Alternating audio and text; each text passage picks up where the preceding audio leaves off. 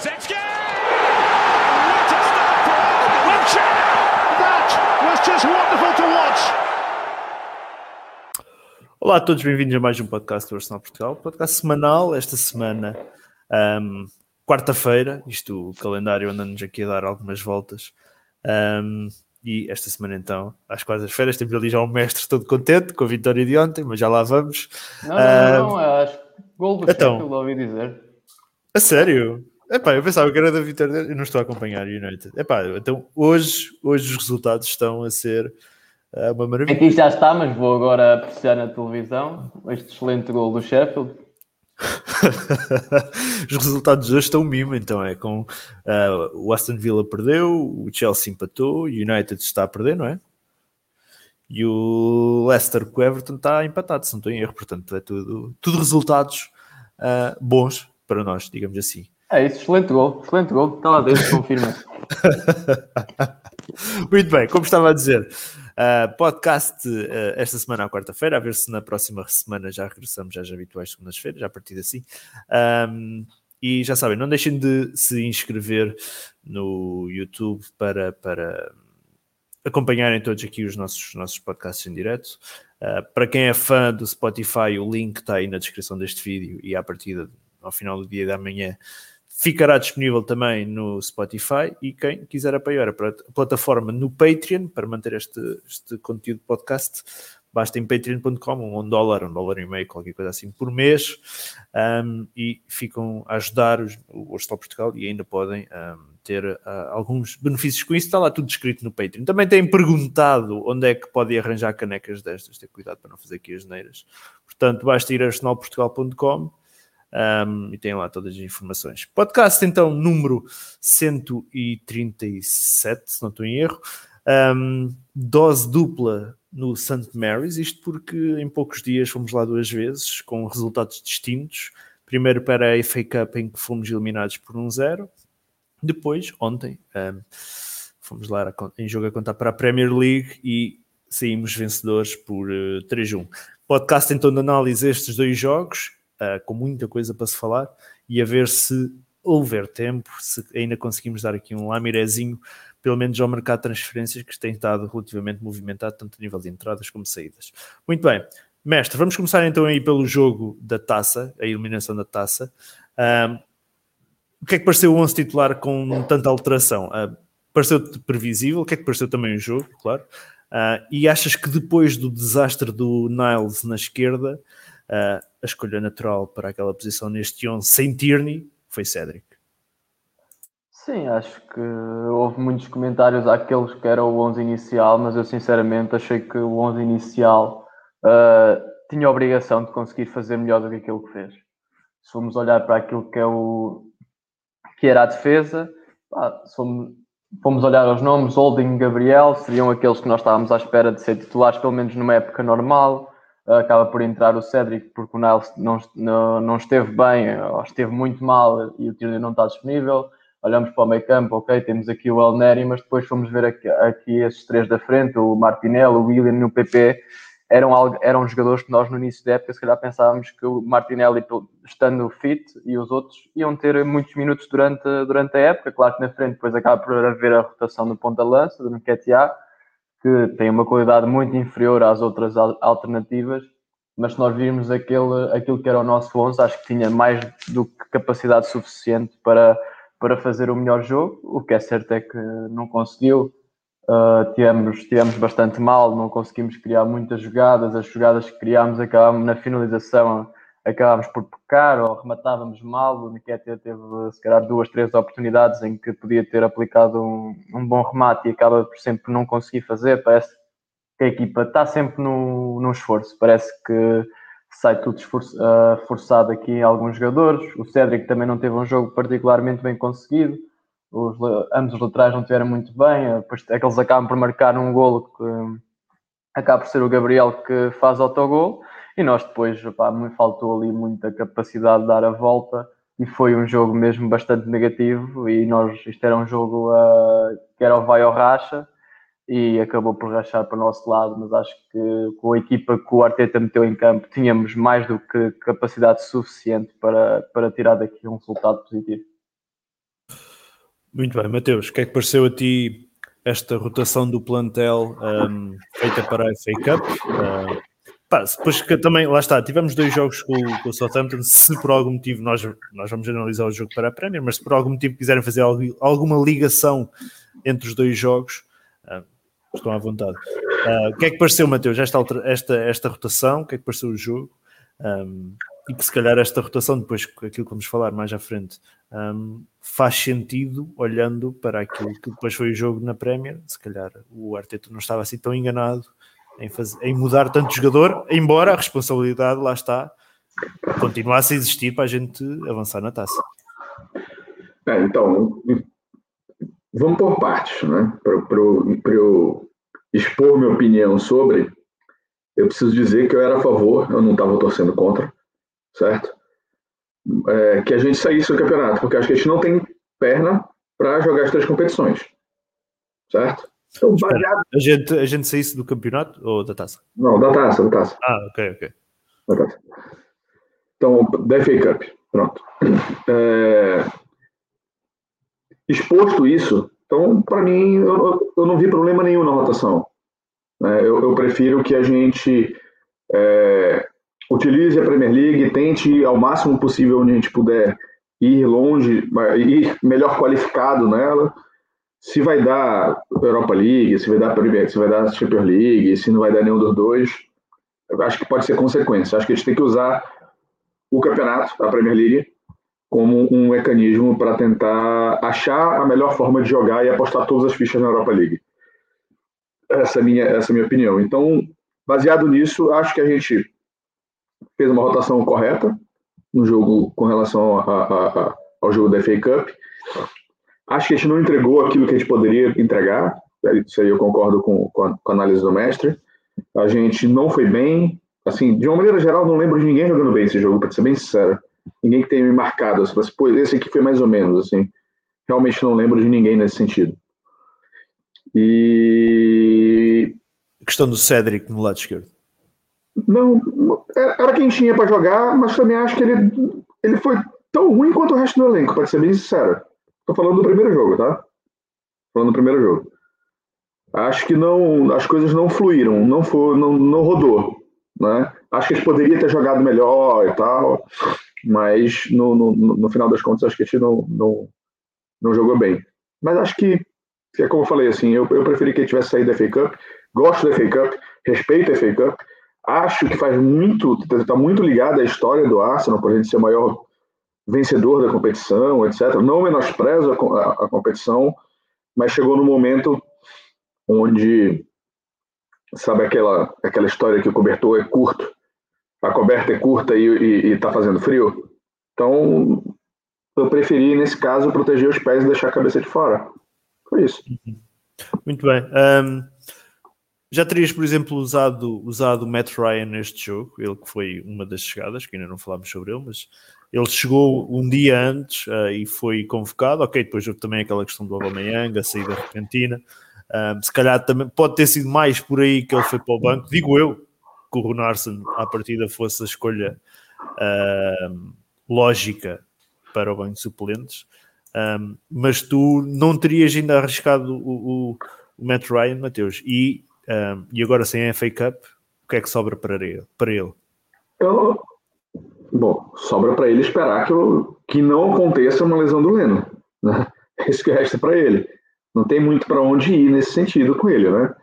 Então, ele está mais ali. A, a, FA, a FA Cup, a partida era para ele, não é? Era, mas só que ele acho que tinha chegado no dia anterior. Então, assim, é, é meio. Sabe? Não sei. Não, não, não, não, não, não penso que, que, que seja o jogo ideal para ele chegar e chegando, entendeu? Em condições normais, assim, mas como eu tô no, eu estava, tanto faz porque acontecesse no resultado ali, para mim, particularmente, tanto faz se ele, se ele, se ele entrasse, se ele não entrasse, mas acho que o que fizeram é correto, assim, muito difícil chegar jogando sem ter tido um treino, sabe? Sem ter conversado com as pessoas, ou ter entendido como as pessoas jogam, qual o ritmo de jogo de cada um é meio complicado chegar no, numa situação como essa, entendeu? Eu não acho que o Arteta é, queria sair da competição, entendeu? Eu acho que ele estava ali, saiu, beleza, saiu. Ele acho que ele sabia que não dava para levar com forças três, mas não ao ponto de arriscar e trocar o goleiro, sabe? É o que eu acho, assim. Agora, quando é que ele vai jogar? Espero que ele não precise jogar. É, é, é, é o que eu gostaria, né? Porque aí é outro tema, né? Muito bem, mestre. Um, Matt Ryan aparece ali nos convocados, nos no banco de suplentes, assim, um dia antes de. Um dia depois de ele ter chegado. Um, à partida, digo eu, que a fake up seria a competição para ele jogar. À partida, ele será o segundo guarda-redes, até porque depois no jogo com o Southampton para o campeonato já foi ele que esteve no banco e não o Runarsson.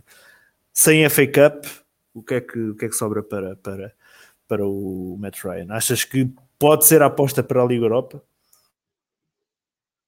Duvido, duvido, porque a Liga Europa neste momento é uma competição muito importante para nós e tem que jogar os melhores da Liga Europa e, e o melhor será o Leno. Eu gosto particularmente do, do Matt Ryan, mas acho que não se compara àquilo, ao nível de qualidade que o Leno tem.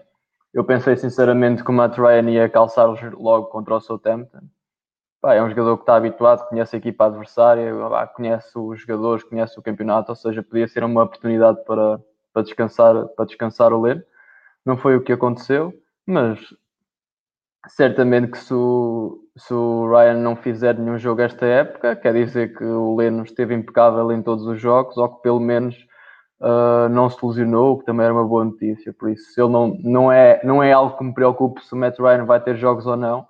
Uh, e se não tiver jogos desta época, se ficar cá para a próxima época para, para ajudar a compor uh, aquilo que é o nosso, os nossos guarda-redes, porque nós precisamos de um segundo guarda-redes que crie competitividade, não, que é o que não acontece com o Runarsson, mas tiver, por isso, tivermos o Matt Ryan, seremos, os nossos guarda-redes estarão sempre melhor, melhor preparados, seja o Matt Ryan, seja o Leno, mas serão sempre melhor preparados porque a competitividade nos treinos e dentro do clube acaba por aumentar. Muito bem. Um, Matt Ryan, a gente, se tivermos tempo, vamos lá, uh, vamos, vamos continuar a avançar, avançar no, no jogo do Southampton para a taça. Mestre, mesmo havendo a rotação que houve, uh, e que já falámos dela, surpresa, surpresa, Reece Nelson não foi convocado. Um, estranhamente, porque tendo em conta que ele não está lesionado um, e que o Arteta, o Arteta rodou a equipa, poderia ser uma opção, mas ele nem no banco, nem no banco apareceu. Achas que isto pode querer ainda dizer alguma coisa para este mês de janeiro? Eu acho já difícil movimentar o jogador nestes últimos dias. Acho que não. O Nelson tem sido um caso complicado, não é? Que tem sido um jogador que acaba por ter um, uma ascensão naquele, naquela metade da época na, na Alemanha, depois acaba por desaparecer chega ao Arsenal, tem algumas oportunidades, não é? Os treinadores começam a apostar, a apostar nele, pelo menos até o Emery apostou, apostou nele, acaba por ser uma opção. Teve, uma, teve algumas oportunidades a titular uh, e nunca conseguiu comprovar a sua qualidade e nunca conseguiu, nunca conseguiu manter o seu lugar no 11. E depois, quando parece que nós conseguimos ter ali qualquer coisa, o jogador ele está sempre lesionado ou fora ou não é convocado. Uh, não, não sabemos muito bem se é por se é por questões físicas, físicas parece-me que a maior parte das vezes é por questões físicas, mas agora se não há, se não estava lesionado, podia ser uma opção pelo menos para estar no banco, isso não aconteceu, mas acho que já é difícil uh, haver uma movimentação para ele por empréstimo, já estão em cima do, do fecho do mercado. Uhum. Mateus, um, surpreendeu-te a não convocatória do Rhys Nelson, um, tendo em conta que rodámos o plantel? Achas que pode ainda haver uma surpresa qualquer neste, neste mercado de janeiro? O Edu? Mandou aquela mensagem, não?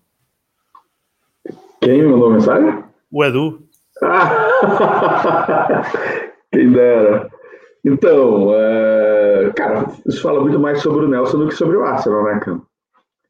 Se ele não consegue jogar ali, velho, um PP, não, não, vamos, não vamos esquecer uma coisa. Estamos falando do jogo da FA Cup, tá? Então a gente tem sim, que pensar sim, sim. como se o, o, jogo da frente, o próximo não, não tivesse, tivesse acontecido. Claro. Tá? Não, porque depois, enfim. Né?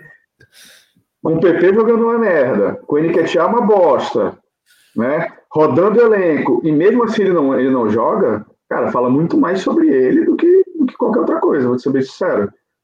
Então, assim, é talvez ele tenha chegado o momento dele sair, dele partir, entendeu? Dele, dele procurar. Já, achas, Achas que ainda pode acontecer neste mês? Ou já é muito precoce? Como, já é muito tarde, como disse o, o, o mestre?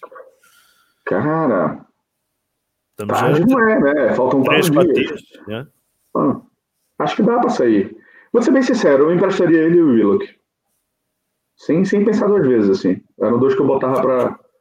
O Willock, O Willock- não faz sentido nenhum. É um jogador Willock que neste nunca momento foi não emprestado faz, sequer. não faz sentido estar no Arsenal.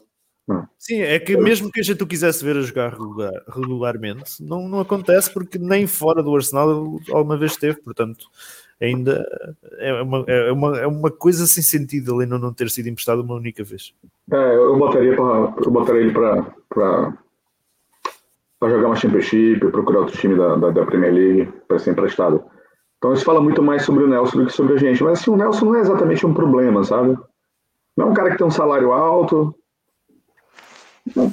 Assim, se, se eu tivesse na situação dele, assim, eu, eu, eu pedia pra sair, entendeu? Porque não foi por falta de oportunidade, na boa, assim. Ele teve oportunidade de mostrar futebol. Foi que ele não conseguiu mostrar. Mas acontece também, eu, eu tenho uma teoria que não é que a pessoa seja ruim, ela é ruim, né? Porque se todo mundo é ruim, não existia é, é, transferência no futebol, né? Na, na sua grande maioria. Porque se o cara é bom, ele fica no time. Ou você tem algum problema financeiro que faz que você tire, né? Mas assim, é, talvez o que, o, que, o que não seja bom pra gente seja excelente para outra pessoa, entendeu?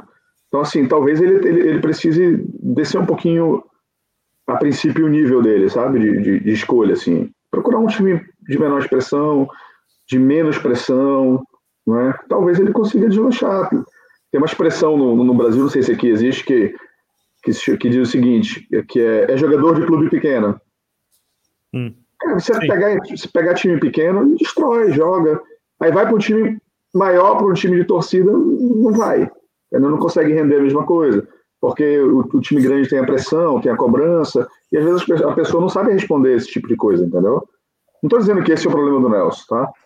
Mas, mas talvez o Nelson seja, seja jogador de time pequeno. Mas aí fica aquela pulga atrás da orelha. Será que é o novo Gnabry? Né? E aí fica, pode ficar na- na- nessa situação assim também. Achas, que- achas, que, achas que o estado atual do Nelson eh, compara-se ao do Gnabry? Aquele, Eu por acho exemplo, que- daquele Gnabry que andou perdido pelo West Brom? Não, ele tá, ele tá muito acima do Gnabry. Ixi, muito, muito, muito acima. Na minha opinião. Agora sim, a gente, a gente, a gente não tinha como prever que o Gnabry ia virar o que virou, cara. Hum. Não tinha como. A, a probabilidade maior é que ele continuasse ali, sendo o Gnabry que ele era. Né? Mas ao mesmo tempo, quando você pega o, Nelson, como é- é você sabe que é um moleque de potencial. Né? E, e, e você solta assim, fala assim, não, vai, aí, com um recente acontecimento do Gnabry, você fica assim, né? Pô, e aí?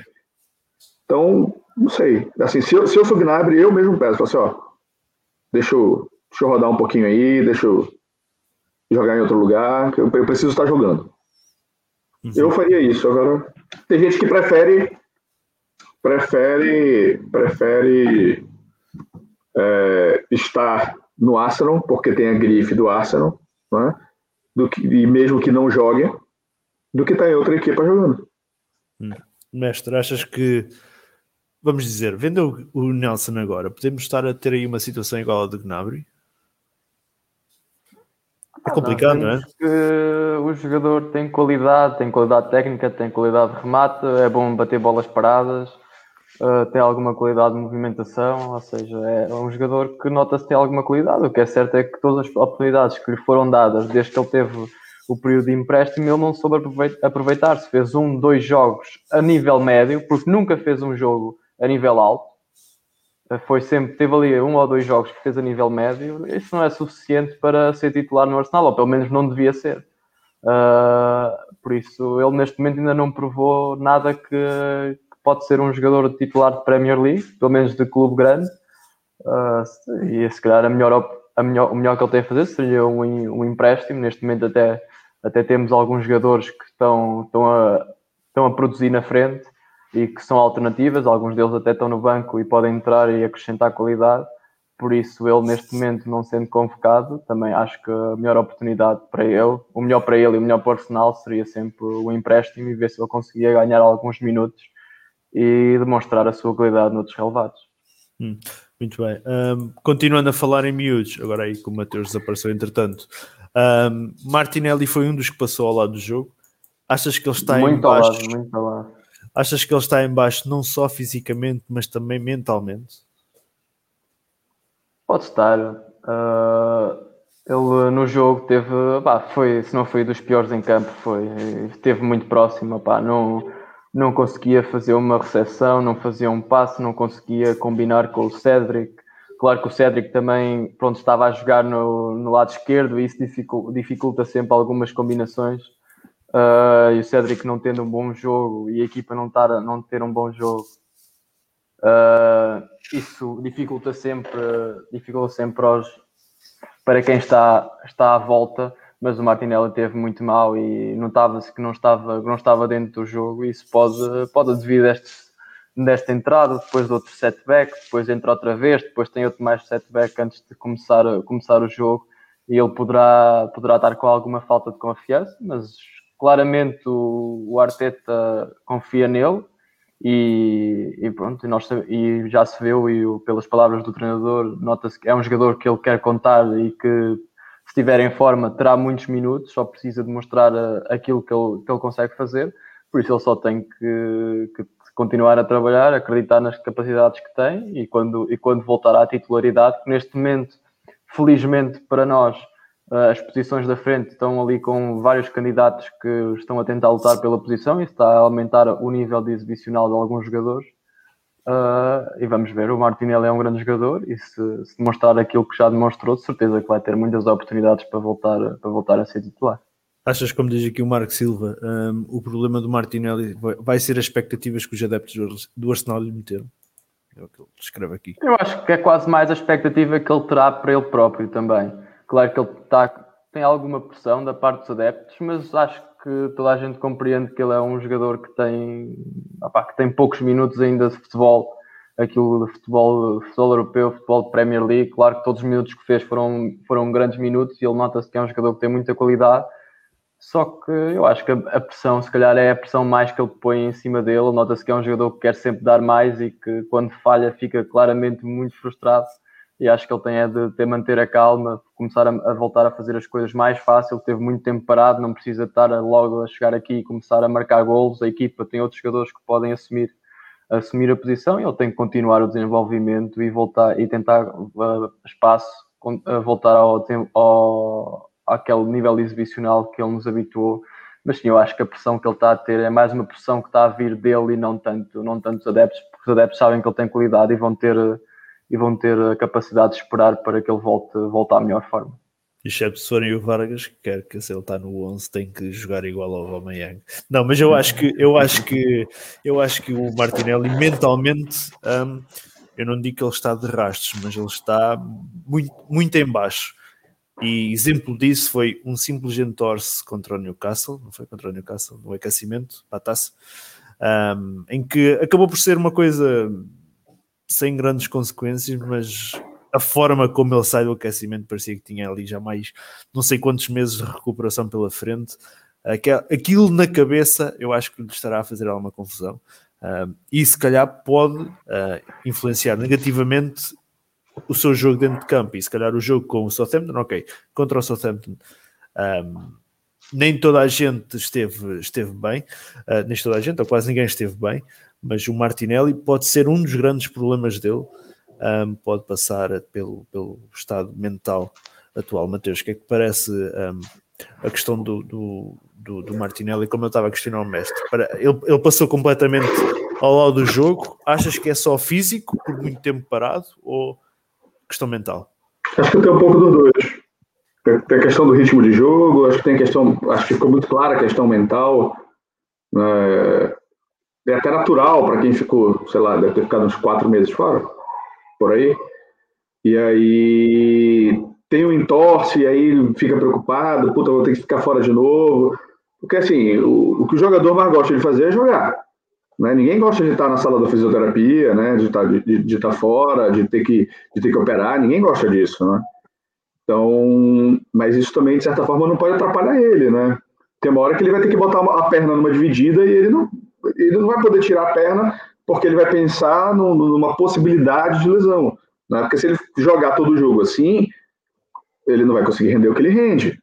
Né? Então ele, ele, ele tem que dar um jeito de, de, de voltar ao normal, o psicológico dele ao normal. Agora, assim, a parte física, a parte de, de, de, de ritmo de jogo, etc., é, é, é, jogando, cara. Tem que esperar que uma hora as coisas encaixem de novo. Porque, assim, o que não falta dele, pra, por parte dele, que é alguma coisa que faz com que a gente goste muito dele, é vontade. Você vê vontade nele sempre. Né, dele tá correndo, dele tá indo para um lado, para o outro. É, é, é, o mínimo. É o mínimo, mas assim, tem gente que nem o mínimo entrega, entendeu? Então, assim, o mínimo acaba sendo um diferencial. E ele tem esse diferencial. Né? Você vê ele correndo de um lado para o outro, ele acaba o jogo exausto. Né? Então, assim, se eu pensar em dar um, um, uma corrida desse que ele dá assim, de 5 metros, eu infartei, velho. Não tem mais gás, sabe? Então, assim, não é, não é, não é para qualquer um que ele faz. Então, isso, isso, isso é bom, mas só isso não basta, entendeu? Ele precisa, ele precisa, ele precisa é, voltar a jogar, né, para é, conseguir recuperar o, a boa fase que ele tinha antes da lesão. Muito bem. E o Jones Figueiredo está a dizer que é o aniversário dele hoje. E um abraço para Benji da malta. Um abraço, para Jones. Para o Jones. Um, Vargas, estamos ainda aí a acabar a falar sobre o jogo com o Southampton para a FA Cup. Depois é que vamos avançar para o jogo da Premier.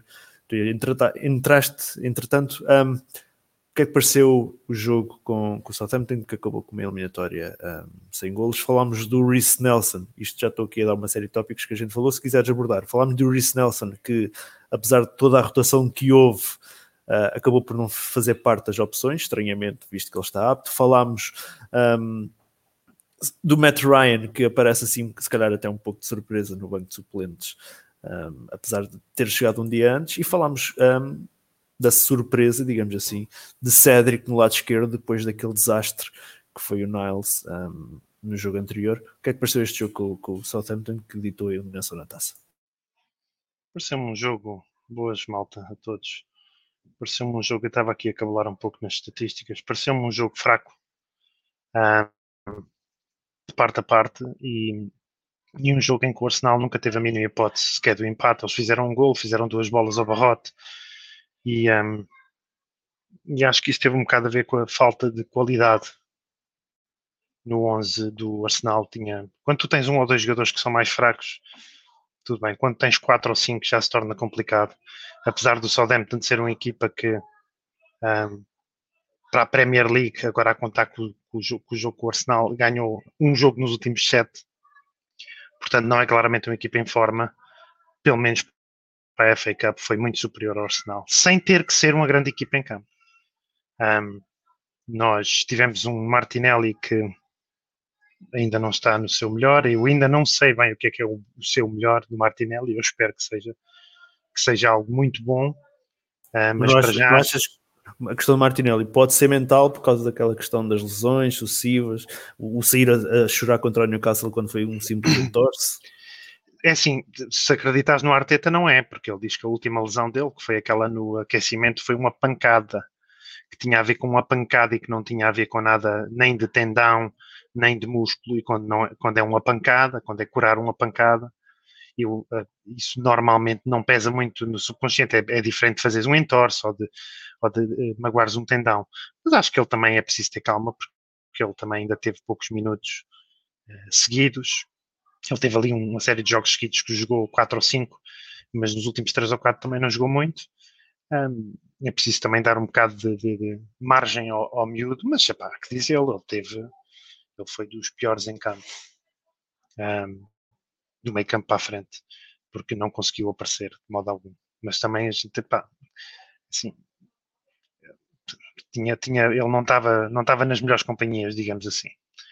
Uh, portanto, também não podemos, se a gente diz que o Pep, por exemplo, precisava de jogar com os Aubameyangs e com os Lacazettes e não sei o que, o mesmo também se aplica ao miúdo. Ele também tem que ter, temos que fazer um assessment do que ele faz nos jogos em que está o 11 titular em campo, se ele conseguir esse lugar, uh, ou se conseguir ser utilizado nesse, nessa perspectiva. Mas uh, enquanto o Arsenal, enquanto o Arteta achar que o Nketiah é jogador para o Arsenal, tu vais ter sempre estas questões, porque estes jogos mudam-se no pormenor. É, o jogo com o Southampton muda-se no pormenor.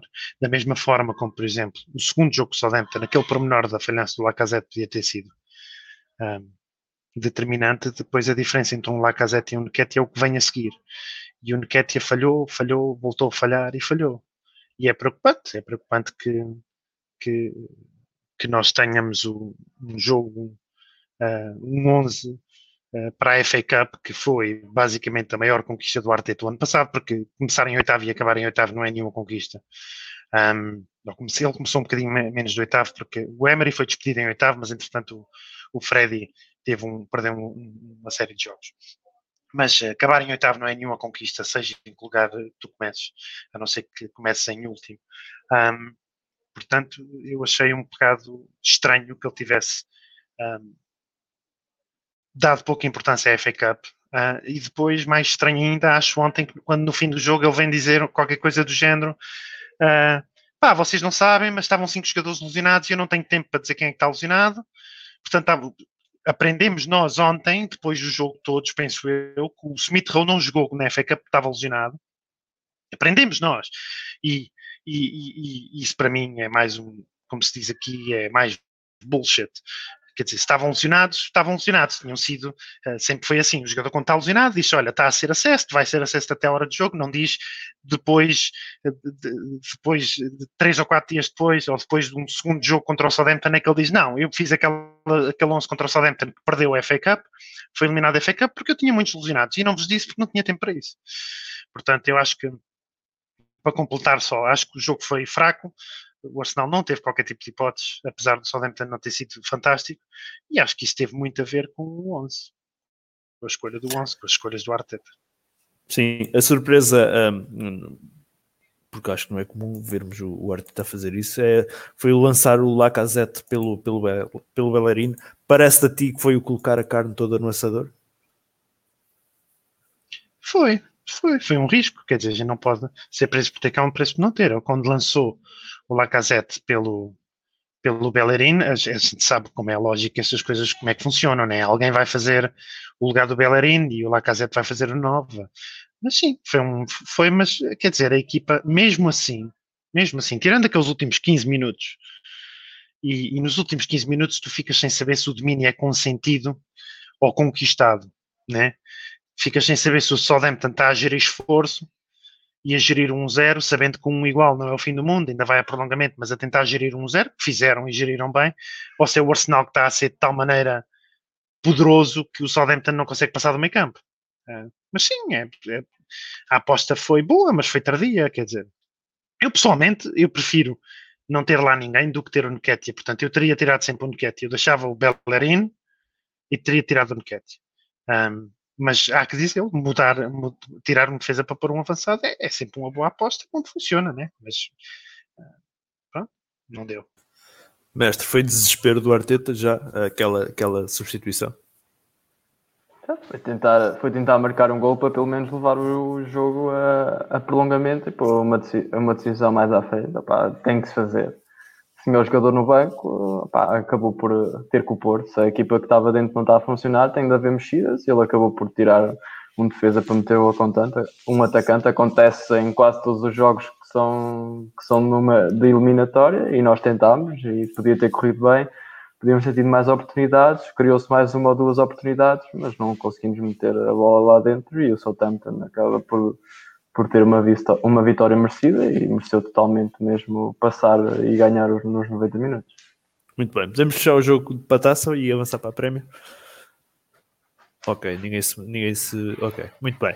Uh, Mateus, então, um, vitória por 3-1, frente ao Southampton, três, três dias depois um, da eliminação para a taça. Também uma equipa completamente diferente daquilo que daquilo que tinha sido o jogo anterior. Um, a surpresa Cedric no 11 do lado esquerdo continuou, desta vez de forma bem melhor. Uh, mas pareceu-te a ti que a surpresa deste 11 foi PP, estar ali a titular? Ah, sem dúvida. Tava uma merda, não tava jogando porra nenhuma e de repente ele, ele, ele, ele apareceu ali como, como, como titular. Mas assim, foi uma. Tirando a merda do primeiro gol, Né? Acho que ele fez uma partida. Acho que dessa temporada talvez tenha sido a melhor partida dele. Ele foi bem. Ele foi muito bem no jogo. Então, assim, acho que foi uma vitória especificamente. É porque, assim, reforçando, para mim, tanto faz o que aconteceu na FA Cup. Para mim, o melhor é sair e, e, e focar. Já, já, de certa forma, já defendi a minha tese há um tempinho atrás. Então, acho que a gente entrou com um time mais sério, um time mais focado agora. E acho que o resultado foi um resultado bom. Acho que a gente foi bem na partida, a gente jogou bem. E acho que a gente teve ali uns cinco ou seis jogadores ali que jogaram muito bem a partida. E acho que isso foi um diferencial para a gente conseguir o, o, o, um resultado, de certa forma, largo, né? Porque a gente está acostumado dessas últimas partidas do Arsenal, um resultado de certa forma largo é, e fora de casa. Acho que foi, acho que foi uma, uma, uma vitória, é, como posso dizer, expressiva. Foi uma vitória expressiva. Acho que essa que, é, acho, que, acho que seria a palavra correta. Uhum. Mestre, a surpresa no 11 para ti é PP e o que é que pareceu, João?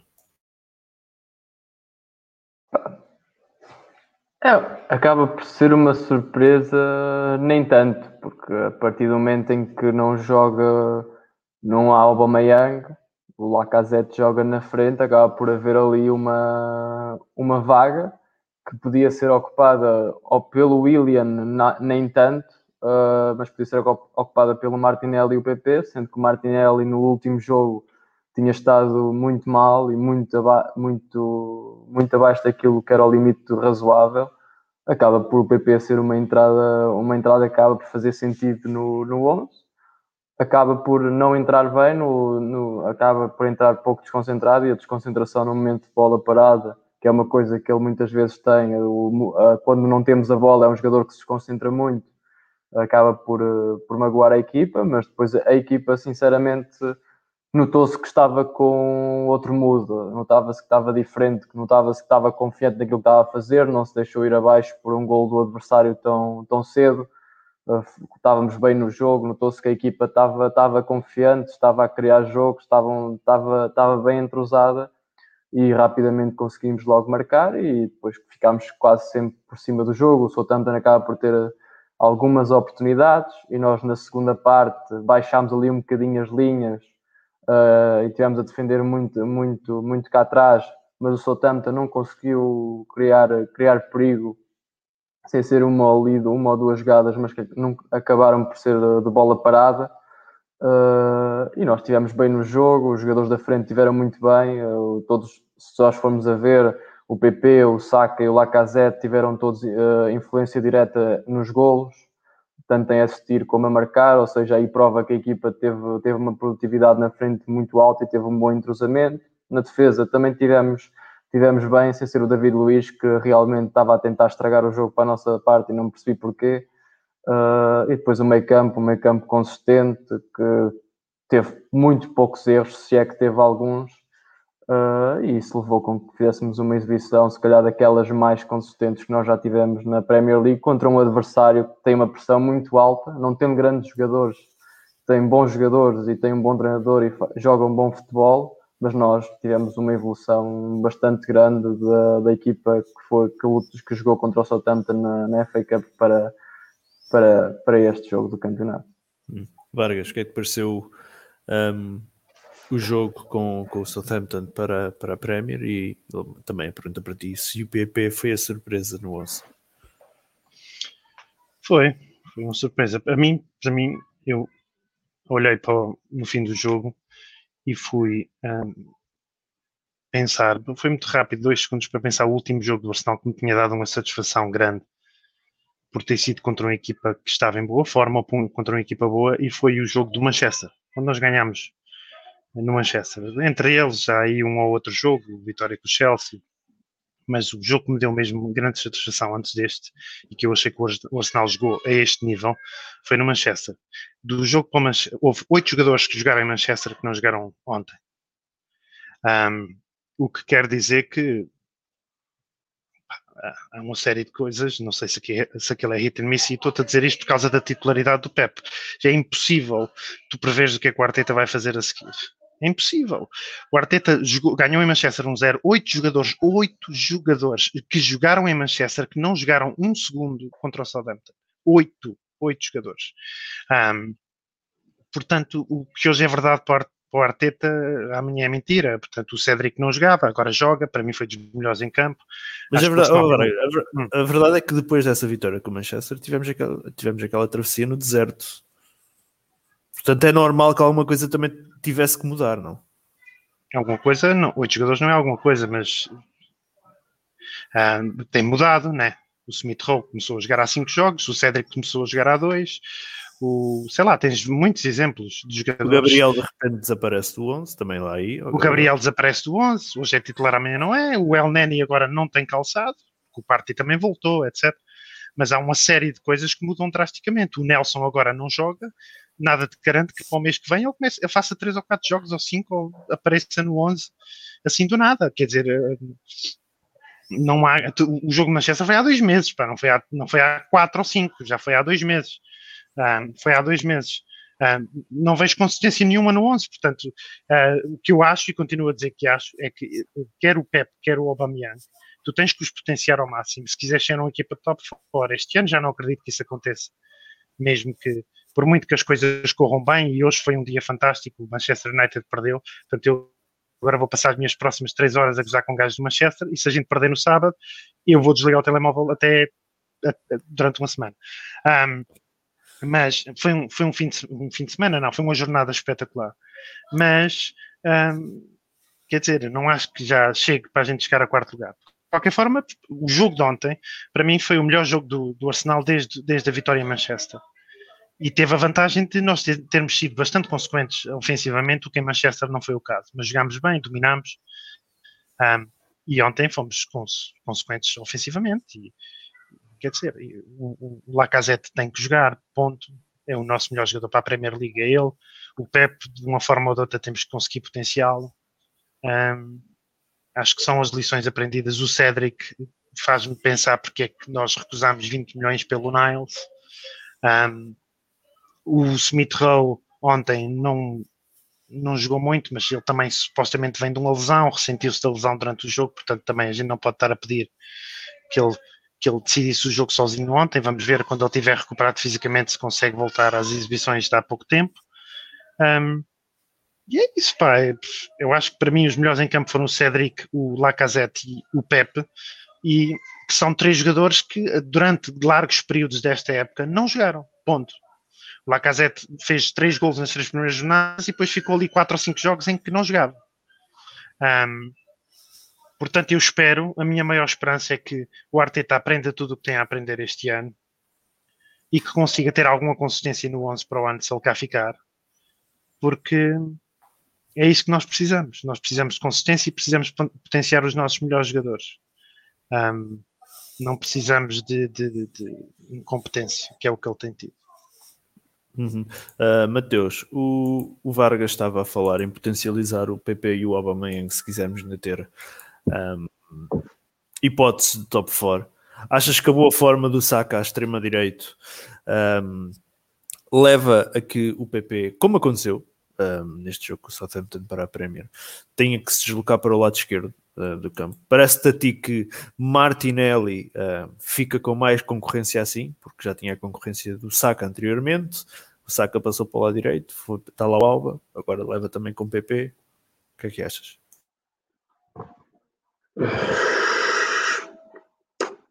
Eu acho que o, no 11 ideal do Arteta do momento, o PP é banco. Eu não estou lá, não. Acho que é Saka, Aubameyang e Lacazette na frente. Acho que é assim que ele vai jogar. E no teu 11 ideal do Arsenal, o PP é? No meu 11, no meu 11 ideal, Cara, não sei, porque assim, eu, eu, eu, sou meio cético assim, com as coisas, sabe? O, o, o, PP fez uma partida boa, mas fez nove ruins, dez ruins, sei lá quantas ruins. Então, assim, é, é muito cedo falar assim, não, ele tem que voltar ao time titular. Eu acho que as coisas têm que ser, têm, têm que ser feitas de forma gradativa. Né? Ele fez uma boa exibição? Pô, fez uma boa exibição, é verdade. Merece uma, uma, uma, uma oportunidade contra o United? Bora ver. Se o Aubameyang jogar, talvez ele fique no banco bota ele lá no 60, no 70, né? Porque ele, ele não tem condições de botar hoje o Saka no banco. O Saka é nosso melhor jogador, assim, ó, disparado, mas de muito. É o nosso melhor jogador, atualmente, né? Então, ele vai botar o PP, vai colocar o Aubameyang no banco? Não sei. Não, não, não acho que, que, que, que ele tenha condições para fazer isso. E o Lacazette é aquele cara que está dando consistência na frente. Ele quem está ajudando ali na frente. Muito da boa forma que gente está passando é, pelo, é pela boa forma também do Lacazette. Então, assim, eu não sei se está na hora da gente, da gente apostar todas as fichas no PP. Eu iria no negócio gradativo. Mais uma vez, é uma coisa que eu tenho, venho falando há muito tempo. Né? É, é muito, a gente consegue ver potencial no PP. Ele tem características que a nossa equipe não tem. Né? Ele é um jogador veloz, é um jogador que dribla, né? ele consegue quebrar uma linha com, com, com os dribles deles, isso tudo é verdade. Né? Acho que são poucos. Acho que a gente não tem nenhum jogador nessa, com essa característica no elenco. Talvez o Saka, vai. Mas o Saka não tem tão, tanto drible assim quanto tem o, o, o, o PP. Ele é mais habilidoso. Assim, você percebe assim, que, ele, que ele é uma joia que precisa ser lapidada. Isso é, isso é, isso é muito claro. Mas é, eu daria tempo. Não, acho que não é, não, é o, não é o momento dele ainda ser titular, vou ser bem sincero. Com relação ao jogo do Southampton ainda, voltando, eu destacaria algumas algumas alguns jogadores que para mim assim foram foram muito chave assim na vitória para a gente. Acho que o Leno fez uma partidaça. Acho que o Chaka fez uma boa partida, principalmente no primeiro tempo, assim, os 60 primeiros minutos dele foi muito bom. O Saka foi espetacular. Cedric jogou assim, acho que, foi, acho que ele fez a melhor partida dele com a camisa do Arsenal. Jogou muito.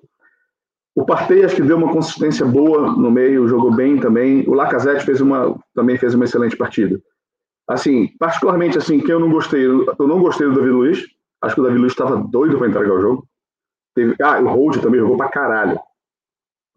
O, o Hold jogou por ele e pelo David Luiz nesse jogo. Jogou muito. E foda-se. Há um lance, há aquele lance da defesa do Len na primeira parte. O David Luiz está a marcar o dele, vê que o Holding não marca o dele vai tentar tapar o buraco, man, o Holding só não, só não deu merda porque o Leno fez uma grande defesa, man. O, o Southampton não, são opiniões, mas o Southampton não atacou muito, mas naquele lance da primeira parte que podia ter sido 2-1, o Holding fez uma merda do caralho, ficou, ficou a marcar o gajo do Southampton com os olhos. Eu acredito no que estás falando. Eu acredito. Eu não lembro do lance. Eu acredito que estás é um falando. Que Ricardo mas... pôs no, é um que o Ricardo pôs no WhatsApp que, por causa da defesa do Leno. Foi uma boa defesa do Leno. Mas assim, isso não isenta, isso não isenta a excelente partida que ele fez. É a mesma coisa que eu falar do PP. A partida do PP foi uma merda? Não, a culpa do primeiro gol é completamente do PP. Mas isso não isenta. Primeiro gol é uma jogada de laboratório. Primeiro gol é uma jogada de laboratório, mano. Sim, é o PP que devia ter marcado. É, é uma jogada de laboratório que é um gajo que não é suposto entrar na área e que entrou, é uma jogada. É, é, é aí, por isso fica, aí por isso você fica olhando ele passar? Não, mas é mérito do ataque também, pá. O PP, o PP. Eu, claro que é. Eu tenho que achar um problema. No, se mérito quando eu salto dois metros, sou o Ronaldo, salto dois metros e ou o Ronaldo está ao meu lado, eu vou assaltar com a cabeça dele e eu, é impossível, foda-se, não consigo apanhar no ar. Ali é falta de marcação e falta de atenção, porque aquele gajo tem que não pode entrar, não, não pode entrar num cruzamento a rematar com a, com a bola no chão. Não... Tem, tem, claro que tem mérito do ataque, mas eu torço pro Arsenal. Tenho que achar quem falhou por aquilo ter funcionado, porque aquilo não era para ter funcionado. Quem falhou do nosso lado foi o PP. E nem por isso eu vou dizer que o, o jogo dele foi uma merda, porque ele errou o, o, o, o lance, um, porque o Holding errou um lance que, que teve uma boa defesa do, do, do, do do Leno. Assim como ele salvou a bunda do, do Davi Luiz num lance que ele tentou duas vezes entregar, no mesmo lance do Davi Luiz, tentou duas vezes entregar o, o gol. E foi o Holding que salvou ele. Então, assim, o Holding fez uma partida, fez uma partidaça. Né? Então, assim, falaria do Leno, falaria do Holding, falaria do Tierney, falaria do Chaka, Partey, Saka e Laca. Acho que foram os sete que jogaram muito bem a partida. Assim. O Tierney não jogou, mano. O Tierney não jogou. Cedric, desculpa. Cedric. Cedric. Cedric. Era o Cedric que eu queria falar. O Cedric. É, é que eu, eu lembrei à esquerda e aí eu associei diretamente ao, ao coisa. Mas é o, Cedric, ao menos, foi um jogador. Notou-se, é um jogador que pensou: pá, o, outro, o outro jogo não correu bem, estou a jogar no meu pé. Não é o meu pé, não é o meu pé direito, tenho dificuldade. Então o que é que eu vou fazer? Vou se calhar tentar ir mais para o meio, combino com o PP, tento jogar mais para o meio, tento virar o flanco, vou tentar usar o meu pé, o meu pé mais forte para fazer face à dificuldade de estar a jogar de um lado trocado.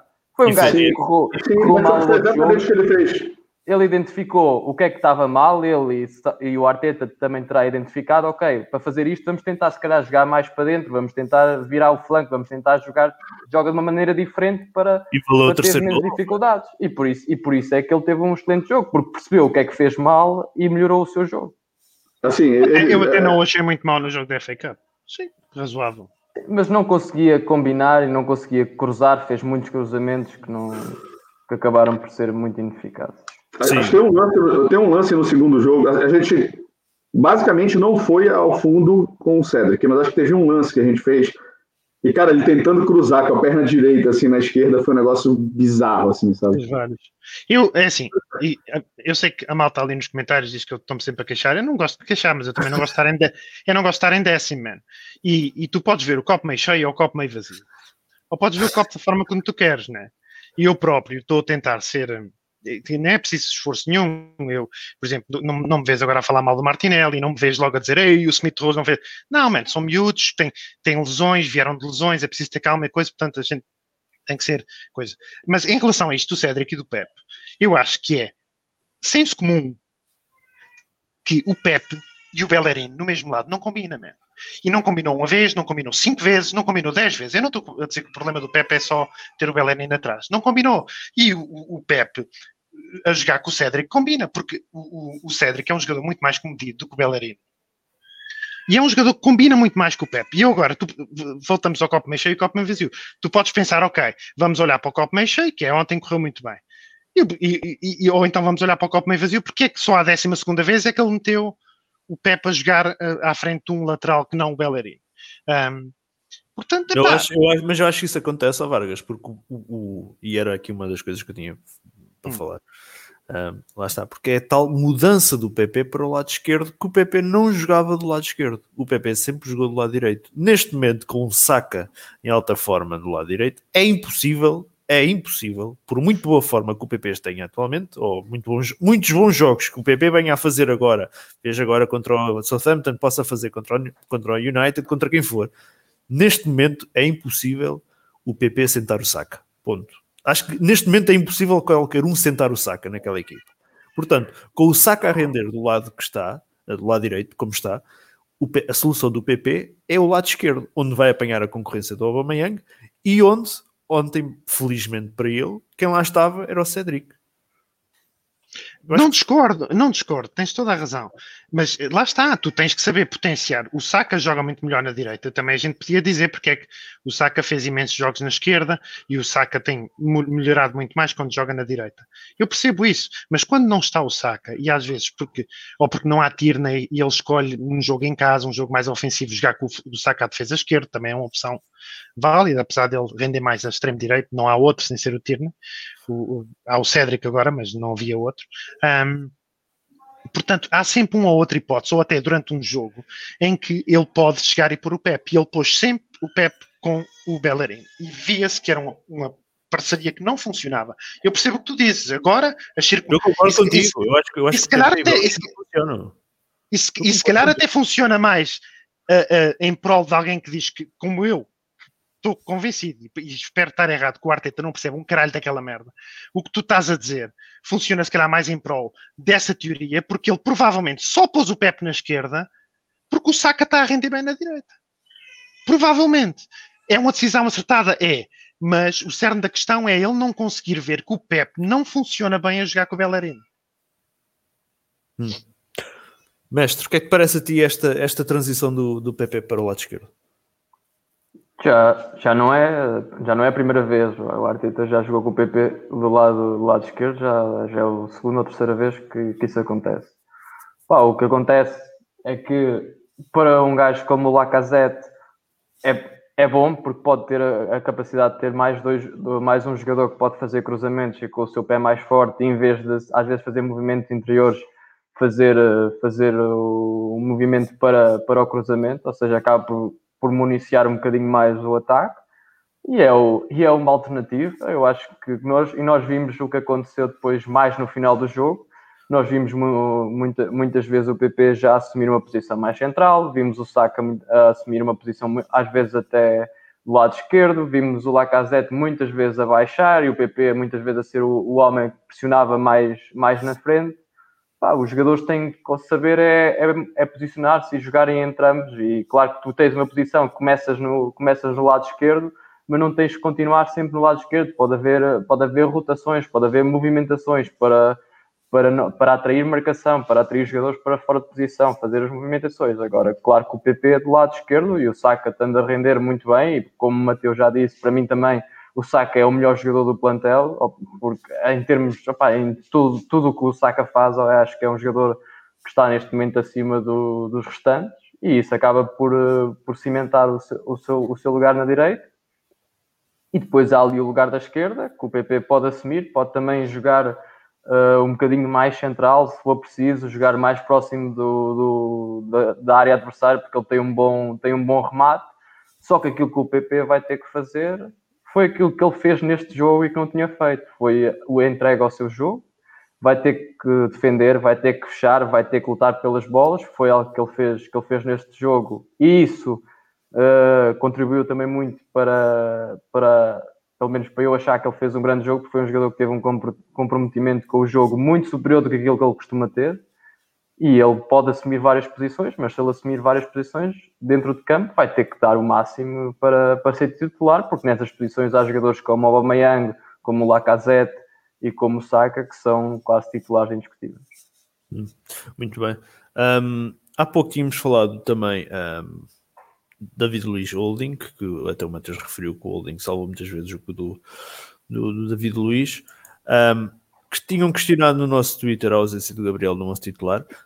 Um, mestre, dá para justificar esta ausência? Parece a ti que possa, pá, se calhar não, ser um castigo do jogo da FA Cup, aquele autogol? Eu acho que pode ter sido também pelo regresso e foi um mau regresso. Ele acaba por regressar depois de estar a muitos jogos sem jogar uns três ou quatro jogos em que não fez parte do, do elenco, acaba por regressar. Notou-se perfeitamente que não estava nas melhores condições. Pelo menos nós vimos, fez um jogo errou passes, não estava bem posicionado, acaba por fazer o autogol, ou seja, foi um jogo muito mal conseguido da parte dele e acaba por, uh, se calhar o Arteta até gostava de jogar com ele, só que ele se calhar ainda não está nas melhores condições e decidiu voltar ao David Luiz, que, que já fez parceria com o Holding no, nos últimos jogos Uh, mas acho que neste momento o Holding é claramente, pá, não é que seja um central excelente ou espetacular, mas é claramente aquele que erra menos no Arsenal, é aquele que tem menos erros, aquele que consegue, consegue ganhar mais duelos, que consegue ter exibições sempre ali num 7, num, num 6,5, ou seja, mesmo quando a equipa não está muito bem, ele consegue ter boas exibições. E depois o outro lugar está está um bocadinho aberto. O Gabriel parecia claramente cimentar essa posição, teve fora.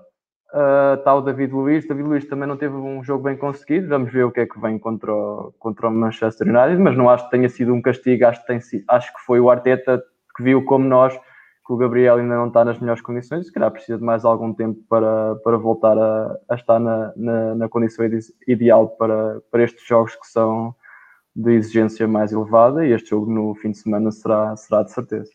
Hum, Mateus, um, Gabriel é uma questão de tempo. Achas que pode ser uma, uma, uma, uma, uma opção a titular já agora no sábado, sábado ou domingo?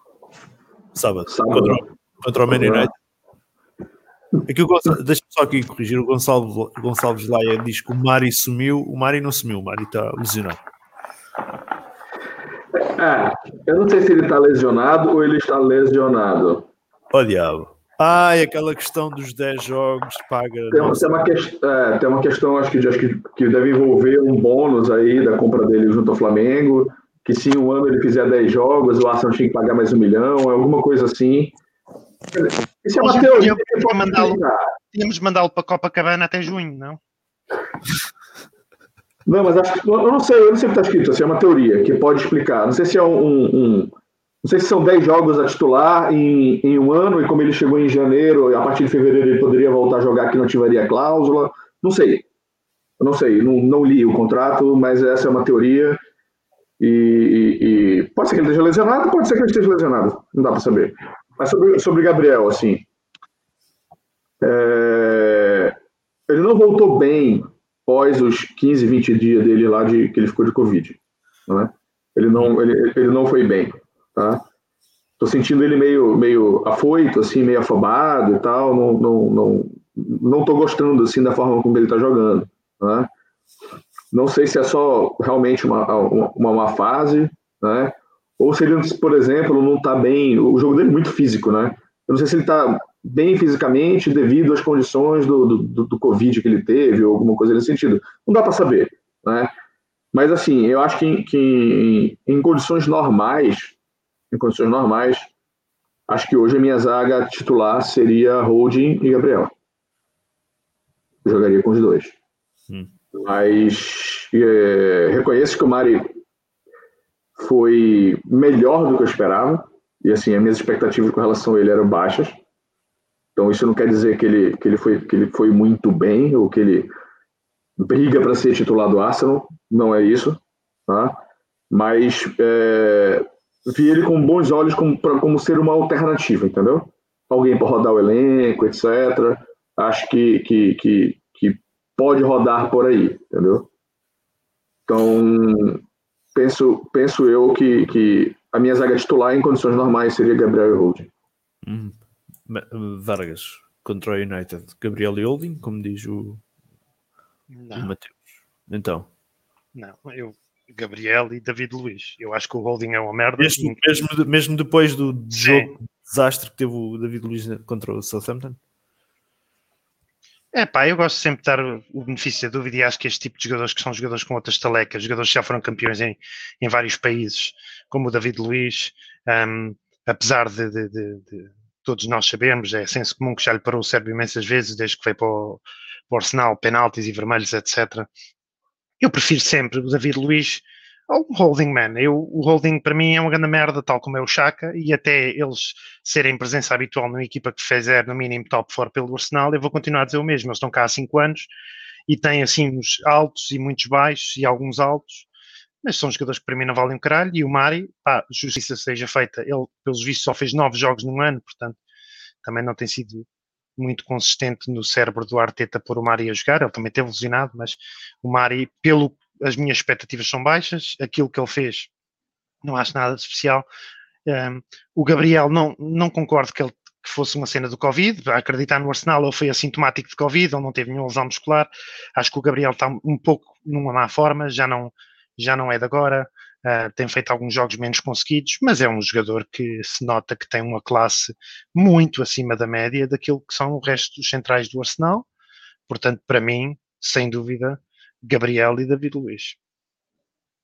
Mesmo, diz uma coisa, tua opinião, e eu tenho a minha opinião, que há jogadores que não, que não valem nada, mas uma coisa que não se pode negar é que o Holding, em termos exibicionais, tem estado, tem estado muito consistente, e mesmo que eu acho que ele, que ele seja mau e que, seja, que não seja um central que eu gostava de ter no Arsenal, para mim nunca na vida eu escolhi o Holding para ser o, um titular do Arsenal, mas para mim aquilo que ele tem demonstrado, aquilo que ele tem entregado à equipa até agora, acho que deve garantir o, o, o, a titularidade, porque ele tem estado bem, tem estado melhor do que aquele que são os seus pares e acaba por merecer naquilo. Claro que não é o jogador que eu gosto mais, mas pelo menos a forma em que ele está e aquilo que ele tem entregado à equipa, para mim, é, é suficiente para ele ser titular gosto eu do jogador ou não, porque há jogadores que eu não gosto, mas se eles continuarem a entregar valor ao, clube, para mim jogam sempre, mesmo que eu tenha o, os gajos que têm a maior classe, a maior qualidade no banco, mas se eles não entregam aquilo que o meu jogador, que eu acho que nem é tão bom a entregar, eu prefiro, eu prefiro esse gajo. Eu não discordo, mas eu já vi este filme antes e eu não tiro mérito a ninguém. O Holding, que estava há um ano ou dois no Arsenal, fez uma meia final e uma final de FA Cup fabulosa contra o City e o Chelsea? Foi Chelsea City? Foi Chelsea. Ganhar. Chelsea City fez uma meia final e uma final fabulosa. E eu nessa altura também achei, foda-se, temos jogador. Foi quando o Wenger disse peço desculpa porque ele só custou 2 milhões, etc. Mas eu agora, isto é a minha opinião. Eu não acho que ele tenha, que ele esteja agora numa forma fab, fabulosa. Um, Sim, estou a dizer, é, uma, é, é, mais consistente do que, do que os pares. Sim, sim. Eu, eu, por mim, preferi o David Luiz porque é um jogo grande. Eu não disse que o David Luiz estava em melhor forma que o Holding. Eu acho que o David Luiz é muito melhor jogador que o Holding, apesar de já estar velho. Porque eu não gosto do holding. E já vi muitas vezes como se faz aquela analogia do porco em cima da árvore, ele está lá, a gente sabe que ele vai acabar por cair. E, e as exibições do holding nos últimos cinco anos têm sido um bocado isso. Ele, ele foi chave para mim, nada contra o jogador, ele foi chave para aquela FA Cup contra o City. E eu nessa altura acreditei, temos um central, mas depois não tínhamos um central, porque ele não é um, um grande jogador. E acho que concordo contigo, ele está numa boa forma. E se olhares só para a forma, provavelmente até o punho ao lado do Gabriel. Aliás, se olhares para a forma, eu provavelmente nem punho o Gabriel. Se queres te diga, porque ele tem estado bem fraquinho. Um, apesar de reconhecer que ele é o nosso melhor central de longe. Um, talvez poria, punha o holding, mas é um grande jogo e eu prefiro acreditar que o David Luiz que é muito melhor central do que ele, para mim, na minha opinião, vai fazer um bom jogo a, a, em casa com o Manchester contra os Cavanis, porque agora não vai ser contra os Mopais, vai ser contra os Cavanis e contra os Bruno Fernandes, que tudo bem, é mais um meio campo que o tapa, mas o jogo está noutro nível. Uh, e eu prefiro isso, mas eu concordo. O Wolving, se olhar só para a forma, eu punho a jogar. É um, é um central que eu mantinha no plantel? Não. Se quiseres, para a próxima época, preparar uma época como deve de ser, tens que arranjar um central titular melhor do que o Holding. Ok, muito bem. Um, pá, temos que fechar aqui o jogo com, com, o Southampton. Rapidamente para os três. Um, com a lesão do Smith Rowe, uh, fez sentido anular aquela substituição que ia acontecer, que era entrar o Martinelli pelo PP e entrar o William no lugar do Smith Rowe, Mateus? Uh, acho que sim, cara. Acho que sim, porque ali Calma, tá falando da saída do. do que o Martinelli entrar, o Smith Rowe sentiu, o, o e aí ele tirou o Martinelli e colocou o William no lugar do PP. Foi isso, né? Não, Não. O, William no, o William no lugar do. O, o William entrou pelo Smith Rowe. O William entrou pelo Smith Rowe, mas a substituição que ia acontecer era o Martinelli entrar pelo lugar do PP. Uh... Ah, não sei, cara. Acho que Estávamos a falar da questão mental há pouco do Martinelli, mais uma lenha, mais uma acha para a fogueira. Foi é. ele entrar e acabou por ir para a bancada outra vez. É, tal, talvez, ele, talvez ele tenha tentado é, é, é preservar a criação. Talvez o, o William tenha mais um, um, um, perfil de criação, por mais que ele não esteja criando. Né? Não, mas ele disse, o Arteta disse, desculpa lá, Matheus, o Arteta disse que o Smith Rowe se ressentiu. Por isso é que ele tirou. Eu estou justificando a entrada do William. Sim. Sim, mas o William entrou porque era. Desculpa, deixa só ver se eu percebi. Era para sair o Pep. Uma substituição normal. Entraria o Martinelli. E de repente o Smith Rowe disse: pá, eu não estou bem. E ele disse: Sim. então se é para sair o Smith Rowe, entrou o William.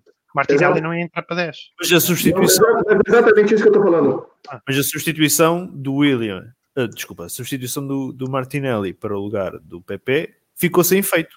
Ficou, sim, ficou, exatamente. Estão perguntando se faz sentido. Eu falei, faz sentido, porque o William tem muito mais uma função de criador de jogadas do que o Martinelli. A gente não ia ter quem jogasse ali a 10.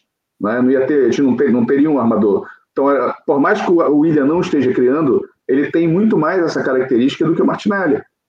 Então, se tivesse que. É que assim, não, não precisava ser só essa modificação, sabe? Ele poderia ter trocado os dois também, né? Mas é, com a saída do, do, do Smith Rowe, eu acho que o, o, substituto imediato naquela, naquela situação ali, apesar de não estar numa boa fase, seria o William. Então, acho que, acho, acho que ele acertou. A gente pode questionar se assim, teria tempo, ou teria, é, daria para o Martinelli também entrar no jogo, aí, aí é uma outra conversa, mas ali, pensando naquele momento, acho que ele acertou. Acho, que, acho que é isso. Acho que acertou o Arteta preferiu colocar o Willock no final. No lugar. Ah, enfim. Pode, assim. Vai. Talvez. A gente sabe tentar, que... tentar justificar a entrada do Willock. Não, não é tentar justificar. Está, está, a falhar redondamente. Parece um de enfrentar a baliza. Quanto tempo tem de, de, podcast aí? Tem uma, tem uma hora e dez? É só voltar 40 minutos aí para ver o que eu falei do Willock. É só voltar 40 minutos. O que eu estou querendo dizer é o seguinte: eu estou querendo entender o seguinte. Eu imagino que ele falou assim: bom, esse jogo está ganho. Para que, que eu vou arriscar o Martinelli, que pode ser útil para o jogo de sábado? Ué, o Willock aí, pô. Hum. Eu acho que foi isso que passou na cabeça dele, entendeu? Não tinha, não tinha por que arriscar o, o, o Martinelli na, numa situação como aquela. Então, eu, eu, imagino que tenha sido isso. Assim, difícil saber. Se ele não falou por que, que ele fez isso, é muito difícil é, ser é, assertivo nessas horas, né? Mas eu imagino que ele tem pensado por aí. Hum, ok. Mas alguém quer comentar esta substituição ou fechamos o jogo? Para podemos fechar. Ok, muito bem. Um, Vargas, rapidamente, melhor em campo neste jogo. Lacazette, chave okay. no primeiro gol, é ele que faz a recuperação da bola, faz uma assistência e faz um gol. Portanto, para mim, de longe. Quer dizer, houve outros bons, o Cédric e o Saka também, mas Lacazette. Hum, mestre. Eu vou para o Saka, para a qualidade técnica dele é, é muito acima da equipa. O, se calhar o Lacazette foi aquele que trabalhou mais dentro de campo, mas o Saka pá, não, raramente faz alguma coisa mal, raramente perde uma bola, ganha quase todos os lances, passe, pá, é, para mim vai para ele. Mateus saca um gol, uma assistência e foi infinitamente melhor que o Lacazette no jogo. Sem, sem, sem comparação. Sim. Epá, eu também acho que o Saka foi melhor em campo, é o motor da equipa, mas vou dar o prémio a Cédric, porque o homem raramente irá ter este prémio, portanto. Irei, ah, irei... Eu, eu, eu, vou, eu, aceitar porque eu já fiz isso também. irei atribuir ao, ao, ao, Cédric. Muito bem. Acho que se eu levantasse a camisa aí, tem uma camisa de Portugal embaixo. Acho que por isso você escolheu o Cédric. Como é que é? Não percebi. Se você levantar sua camisa agora, tem uma camisa de Portugal embaixo. Acho que foi por isso que você escolheu Não, não te metas em aventuras. Uh, muito bem. Um, fechamos então o jogo com, com, o Southampton. Vamos aqui, opá, rapidamente, até porque os temas são muitos e por isso já para dar aqui vazão a alguma coisa. O Arsenal anunciou hoje uh, Martin Odegaard, qualquer coisa assim no género. Ele disse que a malta pode o chamar de Odegaard, qualquer coisa. Um, mestre, o que é que parece eh, este empréstimo que chega do Real Madrid, mais um, depois de Ceballos, uh, mais um espanhol? Um, à partida esperamos primeiro que um, não seja um Denis Soares, não é? Outra vez. Uh, Sim, mas não que é que sejam podemos... Denis Soares Diz, diz, continua. O que, é que, o que é que poderemos esperar deste, deste, deste Martin Odegaard? É uma promessa norueguesa e se calhar, não sei se ainda será, mas já foi daqueles jogadores mais promissores do futebol mundial. Um, e o que é que parece os contornos do empréstimo? Ainda é. Uh, claro que é injusto para um jogador quando tu, aos 15 anos, já estás a falar dele, a dizer que ele vai ser o melhor do mundo e que vai ser não sei o quê uh, acaba por meter muita pressão em cima dele. Uh, quando aos 15, aos 15 anos ou aos 16 anos já estás aí para o, para o Real Madrid, uh, pá, para um jogador que joga ali numa, numa posição de criatividade, pá, é, compli é complicado tu, com essa idade uh, começares logo com a pressão que te metem em cima. depois és um, és um és alguém que veio do futebol norueguês, uh, não, não terá sido fácil, mas ele tem 22 anos uh, ainda é muito novo, tem, aproximado, tem quase a mesma idade que o Smith Rowe, com o Nelson, ou seja, não estamos a falar de um jogador que, que está nos 24, 25, não estamos a falar de um jogador que ainda está a começar a carreira, um jogador de qualidade técnica acima de muitos do nosso plantel e se calhar acima de muitos daquilo que é o contexto mesmo da Premier League. Qualidade técnica individual é, é excepcional, bom nas bolas paradas, uh, com capacidade criativa, bons passes, uh, drible, ou seja, é um jogador que pode jogar ali, ocupar uh, tanto no flanco como no meio. Acho que vem colmatar ali, porque esta entrada do Smith Rowe acaba por ser uma entrada no plantel que não sabemos se vai ser muito eficaz ou, que se vai, ou se vai ser duradoura. o William não rendeu aquilo que se estava à espera, ou pelo menos até agora. E há, e há aqui espaço para ter mais um jogador para jogar ali na proximidade uh, para criar mais jogo para os nossos avançados. Temos o Aubameyang, o Lacazette, são jogadores que precisam de números, mas precisam ter mais oportunidades e o Odegaard uh, vem para criar isso, criar mais jogo, melhorar a, a, rapidez de transição de bola e é um jogador que tem tudo para se ingrar no Arsenal. Tem todas as qualidades, é um jogador da Arsenal, resta saber o que é que vai ser este, este empréstimo, mas se, se correr bem, Uh, acho que é um jogador que tem potencial ainda para, para ser um grande jogador e um, a nível mundial e dos melhores da Premier League. Hum, Vargas, um, chega um Odegaard que, uh, sejamos sinceros, se fosse o Odegaard, fosse outro qualquer, este Smith Rowe ele precisava descansar a alguma altura e está visto que que ele não vai durar a época toda, a época toda, pelo menos não, não, não iria conseguir jogar a temporada toda a titular, tantos minutos, alguém teria que entrar para, para, para pelo menos dar cobertura. Já não digo para ser correr à frente dele no 11, que se calhar até o Odgar numa situação normal até passará à frente do, no, do 11 no, ao Smith Rowe, mas pelo menos alguém tinha que entrar, não é? Eu acho que são jogadores um bocadinho diferentes. Eu acho que o Smith Rowe é muito mais aquele 10 puro do que o Odgaard, um, na minha opinião. Eu acho que a nível de potencial é uma contratação fantástica. A nível potencial, o Odgaard é o jogador FM, Football Manager, né?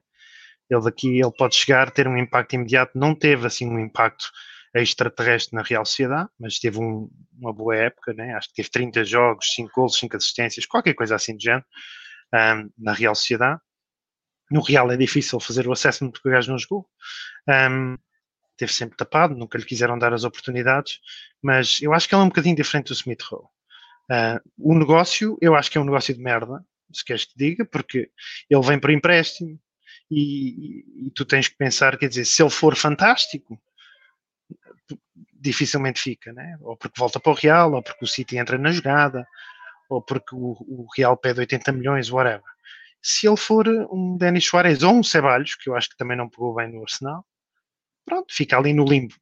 Mas a nível de desportivo, um, acho que é uma, um, uma contratação que tem um grande potencial a nível de, de planeamento de um, futuro do Arsenal. É uma contratação que, para já, diz pouco. Nós, quando saímos da Ivory, foi para competir com o Bayern Munique, não foi para ganhar empréstimos ao Real Madrid, ganhar empréstimos à Real Sociedade para os jogadores do Real Madrid. Agora, eu confesso que estou bastante na expectativa, porque ele, como o mestre disse, ele saiu aos 15 anos e aquela merda foi um festival mediático, porque ele ia chegar e toda a gente pensou que ele ia jogar no Real e ele talvez pela idade, como é óbvio, não aguentou bem essa pressão e a coisa não correu bem, mas eu acho que ele tem muito potencial. Tenho pena que seja um negócio à Edu, que é um negócio de merda, o Edu só faz negócios de merda. Eu vou, vou ao Twitter e vejo, e vejo o copo meio cheio, vejo, vejo os insultos ao Mustafa e vejo, vejo as pessoas a dizer que o Edu poupou 100 milhões ao Arsenal, vejo as pessoas a dizer que o Ozil pagou para sair e merdas assim. Mas pá, eu prefiro me focar agora no futebol porque isto não vai mudar e o Edu não vai mudar tão cedo e espero que o Odegaard tenha um, impacto imediato. Ele vem lesionado, acho eu, ou vem de uma lesão, mas espero que tenha um impacto imediato Agora, não sei, voltando à tua pergunta inicial, não sei se aquilo é like for like com o Smith Rowe. Eu acho que o Smith Rowe é muito mais aquele, aquele número 10, aquele vagabundo em campo do que o Odegaard. Eu estou-me a guiar até pelo hum. aquilo que foi as hum. declarações do Arteta, a hum. dizer que ele é um médio ofensivo criativo. Pá, ele criou, ele criou 1.2 uh, uh, key passes ou não sei o que por jogo na Real Cidade, 1.2, metade do que o Smith Rowe está a fazer agora, e eventualmente um terço do que o número 10 puro faz. Uh, e ele fez uma época bastante boa na Real Sociedade, marcou gols e fez assistências. Não sei se ele não será mais um 8,5. Mas não sei, eu não ouvi o suficiente para opinar. E se alguém me disser aqui, não, ele é igual ao Smith Rowe, são 10 por, eu acredito que eu não ouvi o suficiente. Mas provavelmente até em jogos em casa, se calhar alugar para os dois no 11, porque não? Né? Não sei. Hum. Mateus, negócio de merda, como diz o, o, o Vargas, mas a verdade é uma, um, guiando pelo aquilo que diz o Arteta é o médio ofensivo criativo, basicamente. Vem ali para trazer concorrência uh, ao, ao Smith Rowe. É verdade que o Smith Rowe tinha que ter alguém para o substituir, ainda, ainda há pouco, penso que foste tu que referiste, que o William não é um Smith Rowe a criar. Sim, sim. Assim, vou ser bem sincero, assim, eu nunca vi ele jogar. Nunca, nunca. Zero. Nunca vi ele jogar. Então, assim, eu não, eu não posso dar uma opinião sobre ele. O que eu sei é o que a gente lê, é o que está no Transfer Market, é onde ele gosta de jogar, né? Gente vê algumas estatísticas, mas assim, apesar de gostar muito de números, eu, eu, eu vejo futebol muito mais subjetivo do que objetivo dentro de campo. Então, assim, o, o, os números, eles, para mim, eles falam, mas não falam o quanto eu gostaria de, de, de, de, de saber exatamente, né? Até porque, assim, tem muita diferença entre jogar no, no, no Real Sociedade e jogar no Arsenal. Né? Acho que de uma maneira muito mais geral, penso eu que ele vai ter muito mais oportunidade de criar dentro do Arsenal do que dentro da, da, da Real Sociedade. Então tem esses, esses pormenores que os números não, não, não mostram muito para gente, né? Mas é, falando especificamente do negócio, um dos lados, que é o que o, que o, que o Vargas falou, é, ele está com razão, né? Que assim, ah, a gente está pegando um jogador que a gente não tem nem, nem, nem promessa de compra, nem obrigação, nem porra nenhuma, ele simplesmente joga e é isso. É verdade. Isso aí é, é um lado que, que a gente está colocando um produto que não é nosso na vitrine, que ele pode se valorizar e se a gente quiser ele depois, o Real Madrid vem lá e cobra quanto ele quiser. É, esse é um lado. Né? Outro lado é que você não. É muito difícil fazer bons negócios na janela de janeiro. Né? Você não vai conseguir ir lá no, no, no Lyon e tirar o ar e, e, e, e trazer ele para cá agora em janeiro. É muito difícil. Né? Você não consegue tirar as pessoas no meio das os grandes jogadores no meio da competição. Esse é um lado. O outro lado também, é, é, nesse ponto, é que talvez a gente não tenha o dinheiro suficiente para pegar um jogador desse calibre agora. Tá? Então, é, é, é esse outro ponto. Outro ponto importante, a gente precisava de alguém ali naquele momento. A gente sabe que o histórico do Smith Rowe é que ele é um injury prone. Ele vive lesionado. Então, assim, é, espero estar enganado, né? Mas, assim, não é uma, uma questão de, de, de se o Smith Rowe vai se lesionar, é uma questão de quando ele vai se lesionar. Né? Então, se, a gente perdesse esse meio criativo nesse momento, se a gente perdesse esse jogador é, nesse momento, talvez é, é, é a gente voltasse para aquele, aquele momento ali no início, no meio de dezembro, que estava tudo foda, que a gente não criava, que a gente não conseguia ganhar jogo, né, que a gente não conseguia, enfim, né, e, e tem, e tem muito da passagem do, do, da nossa melhora, tem um pouco a ver também com, com, com a entrada do Smith Rowe em campo. Mas, assim, o mais importante disso aí que eu vejo, aí eu vou ver o copo meio cheio, né, que o meio vazio o, o, o Vargas já, já mostrou, e eu concordo, que é o seguinte, é que imagina se, se, se por mais que o, que o, que o Odegaard chegue agora, tá? E ele estoure. Se ele estourar ao nível de colocar a gente na Champions League, porque a gente ganhou a Europa League, a gente aumenta tranquilamente mais de 70 milhões de libras na temporada. É, é Concordo. É, então, assim, esse é o outro lado da história também, entendeu? Não é uma questão de certo ou de errado, é uma questão de que para onde você quer olhar né? E agora a gente não tem como saber porque ele nem pisou na bola ainda, né?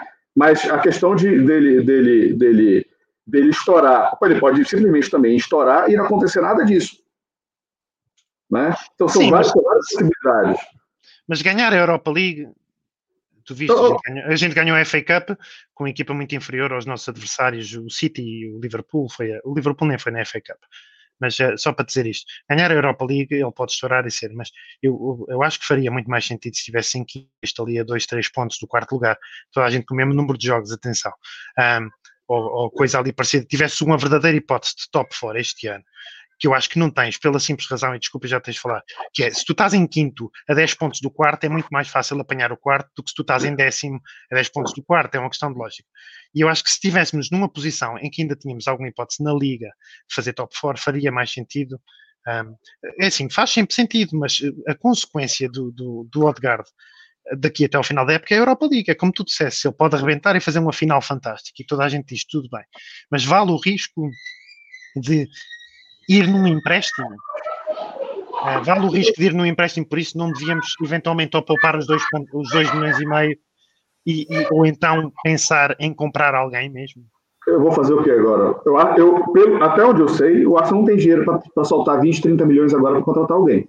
Era, era difícil contratar alguém definitivo. É, assim, é, definitivamente não... nós dissessemos, ok, está aqui uma contratação. Vamos dizer, ao nível partei. Ao nível partei tem que ser aquilo que é exigido com um gajo que chega não. e a gente sabe que chega e é no-brainer, entra no 11, acabou. Pá, eu, vou, eu vou mudar a pergunta. Vou mudar, vou mudar a pergunta. Vou mudar a pergunta. Vou te devolver a pergunta da seguinte forma. Imagina que a gente compre o, tivesse comprado o Aldegar agora. Quanto ele custaria? 20, 30? Se calhar mais. Vamos jogar por baixo. Imagina que seja 20, 30, tá? E que esses 20 e 30 inviabilizasse uma compra do UAR a 60 no verão. Você prefere, pegar, você prefere pegar ele emprestado agora, correndo os riscos que forem, e, e, e, e terminar a temporada com ele e, comprar o UAR no final da temporada? Estou falando do UAR por acaso, eu, tá? Eu, eu vejo janeiro, apesar de não ser uma janela foi a janela onde contratámos o Aubameyang, etc. Porque já passou o tempo, agora estamos todos mais conformados, e se calhar eu também, já passou o tempo até, em que até o Wenger era obrigado a abrir o cheque e comprámos o, o, o Aubameyang porque saiu o Alexis, etc. Agora não, agora uh, está tudo contente com a mediocridade. Mas eu vejo a janela de janeiro como uma janela menos um da próxima época. É, é, é a pré-janela da próxima época. Porque eu acho que tens razão, a gente pode ganhar a Liga Europa. Eu acho que a FA Cup era outra e foi a nossa janela para a Liga Europa, foi a FA Cup. Portanto, eu não concordo que fosse mais importante priorizar a Liga, porque a Liga está, para mim, na minha opinião, completamente perdida. Os seis primeiros da Liga estão completamente perdidos. Há, há uma série de equipas, como o Leicester, o, o, Manchester United, Manchester City, o Liverpool, um, o próprio Everton. Um, há uma série de equipas que tapam logo ali, na minha opinião, o top 6, porque são equipas que não vão cair muito ou até nada. Um, e, e, pronto, eu vejo esta janela como uma janela menos um e vejo isto como uma expectativa ótima a nível desportivo de ver o miúdo jogar e a gente não sabe se ele vai ser ótimo ou, ou mau, mas a nível de planeamento e a nível de negócio, acho uma grande merda de negócio. Tens razão, eu não queria comprá-lo agora por 30, mas por isso é que eu não queria uh, comprar pontos de interrogação. Eu queria comprar um jogador a sério. O Arsenal não tem muito dinheiro, mas tem uma bela capacidade de endividamento. E o dinheiro não deve ser grande problema, porque a gente recusou boas propostas pelo Niles e por outros. Recusámos boas propostas por eles, que podíamos ter usado para fazer o funding de, de um número 10, que nunca fizemos. Hum. Ok. Mestre, queres dar dizer alguma coisa? Temos que fechar. Eu só, eu só acho bom é que eu acho que o Arteta ainda não desistiu da Liga. Pelo aquilo que ele tem demonstrado, o Arteta ainda não desistiu da Liga e acho que isso só pode ser bom porque nós estamos aqui para ver, para ver o Arsenal lutar pelas competições e acreditar que vamos chegar mais longe. Se vamos ou não vamos, acho que isso... Pá, estamos numa situação má, mas se o treinador acreditar e fizer os, os, os jogadores acreditar que ainda há algo para lutar na Liga, acho que isso faz todo sentido, porque se o Arteta não acreditar na Liga, então pode ir já embora que venha outro porque o, enquanto tiver treinador do Arsenal, estejamos em últimos, ele tem que acreditar que vai ganhar os jogos todos até ao fim. Mas estás a falar como se ele tivesse herdado esta posição na Liga. O Wenger também tinha esta coisa, estávamos a perder 2-0, perdíamos o jogo 2-0 e, ele, e não jogávamos a ponta de um corno e ele dizia, pá, tivemos aquela oportunidade aos 75, 80, se aquilo tem entrado o jogo podia ter mudado. O Wenger fazia imenso isto, os, os treinadores claro que são pagos para acreditar até ao fim, mas o Arteta uh, o Arteta acredita até o fim, especialmente porque ele está nesta posição, porque foi ele que se pôs nesta posição.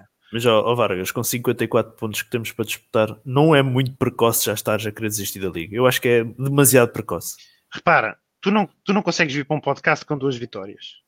Mesmo na fase mais, menos complicada, e a gente agora, ainda hoje, o Sheffield United ganhou no United, portanto, a gente vai relativizar essa questão, mas mesmo na fase, toda a gente estava mais otimista no início de janeiro, nos jogos de início de janeiro, do, no, do que no fevereiro que aí vem. E espero que a gente ganhe tudo em fevereiro. Mas mesmo nesta fase, tu não consegues vir para um podcast com duas vitórias, ou, ou porque foi a FA Cup, ou porque foi o empate com o Palace, nunca consegues vir com duas vitórias. Portanto, tu tens que pensar que se tu olhares para a tabela, não é fácil, não é difícil de perceber que tu estás no mínimo a 12 pontos, 11 pontos. Acho que a última vez que eu olhei, estás no mínimo a 11 pontos do quarto lugar. 11 Porquê? Porque uh, basta o. O quarto lugar real hoje, que é o West Ham. Não, do Real hoje não. Mas okay. se, tu olhas, se tu olhas para a tabela, repara, deixa-me ver aqui a tabela, a gente faz já aqui a cabo. Estamos a 5 pontos do West Ham. Estamos Sim. a 5 pontos do quarto, real, do quarto lugar real hoje. Mas Sim. repara, nós temos 30 e o Tottenham tem menos dois jogos, tem 33. Tem 33. O Liverpool tem menos um jogo, tem 34, pode ficar a 7. O, o, Everton tem menos dois jogos, tem 33. Portanto, tu estás no mínimo aqui, no mínimo, assim de repente, a 9 pontos. Eu quis dizer 11, mas eu queria dizer 9. Foi o que eu olhei. Estás no mínimo a 9 pontos do quarto lugar. 9. São 3 jogos que tu ganhas e que os outros todos perdem. Estamos a falar de 7 equipas. Ou 6, vá, o City já, está no, já começa a estar no campeonato à parte.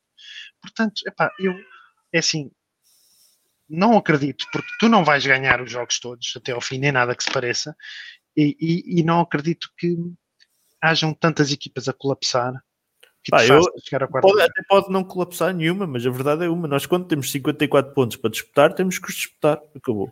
Agora, entrarmos. Entrarmos isso é certo. eu, isso acho é que, eu acho que entrarmos numa expectativa de a época está perdida e se calhar vamos meter as fichas na Liga Europa, a sugestão que tu dás é se calhar no jogo com o Manchester City, que acho que é antes, Não, minto. O Sim. jogo com o Manchester City que fica ali entre os dois jogos com o Benfica é tu jogares com os Sim. Willox e jogares com o Gel Nenis. Sim. É Sim. uma desgraça. Ah, Estou-te Vai a ser, ser uma desgraça ser- nesse jogo. tô-te a ser pragmático. Se o Vila ganhar, fizer um ponto dos dois jogos que têm atraso, passas para décimo. Se o Southampton fizer um ponto, um ponto, ou dois pontos, talvez, do Southampton, não sei bem, do jogo que tem atraso, eh, passas para décimo primeiro. São Não, eu não acredito, não acredito que o Arteta o faça. Vargas. Não, Eu não, estou a não dizer que ele acredito. vai fazer. eu não estou a não dizer que ele vai fazer. Estou a dizer que o, o Emery também achou que devia poupar para a Liga para, para chegar a uma final europeia. E fodeu-se. Eu não acredito que ele vá fazer. Estou-te a dizer aquilo que eu acho que é uma visão realista. Mas parece-me Assim, o- vamos, vamos por parte aí. A, pri- a primeira parte que dizia o seguinte: matematicamente a gente tem chance, isso aí está todo mundo de acordo. Claro. Sim, Matematic- matematicamente existe, tá? existe a possibilidade. Mas eu diria o seguinte: que o principal para a gente é agora o final de janeiro, começando pelo jogo, e fevereiro inteiro. A gente tem United, Wolverhampton, Aston Villa, Leeds, Manchester City e Leicester. São, acho que são todos jogos de seis pontos, tirando o Leeds. São todos jogos de seis pontos. Se a gente for bem aqui, se eu se eu for parar para analisar hoje, eu diria que, assim, tem possibilidade matemática? Tem. Mas a tua confiança, Matheus, o que, que tu acha? Cara, acho que gente tem entre 15% a 20% de possibilidade de chegar no top 4. É baixo. Mas eu acho que, que isso pode aumentar a decorrer do que acontecer em fevereiro. Esse é um ponto. Segundo ponto. Se a gente for pegar os times que possuem é, de dois a três jogos a, mais, a, menos do que a gente na tabela, esses times vão ter que repor. E repor jogo no- ao final da temporada, a perna está pesando mais. Então, não sei, não, não sei até que ponto é, é, é- é uma vantagem. assim. É só isso, Mateus. Não esquecer, à partida, não é? Isto nós não sabemos o que é que a pandemia vai dar, mas à partida está marcado para o verão um campeonato da Europa. Um campeonato a chegar ao final da, da- na parte final do campeonato, pode haver já muito jogador com a cabeça no campeonato da Europa não querer falhar o europeu. Portanto, ah, pode haver aquela questão de meter o pé, se calhar já não meto. É, pode. Mas isso também serve pra gente, né?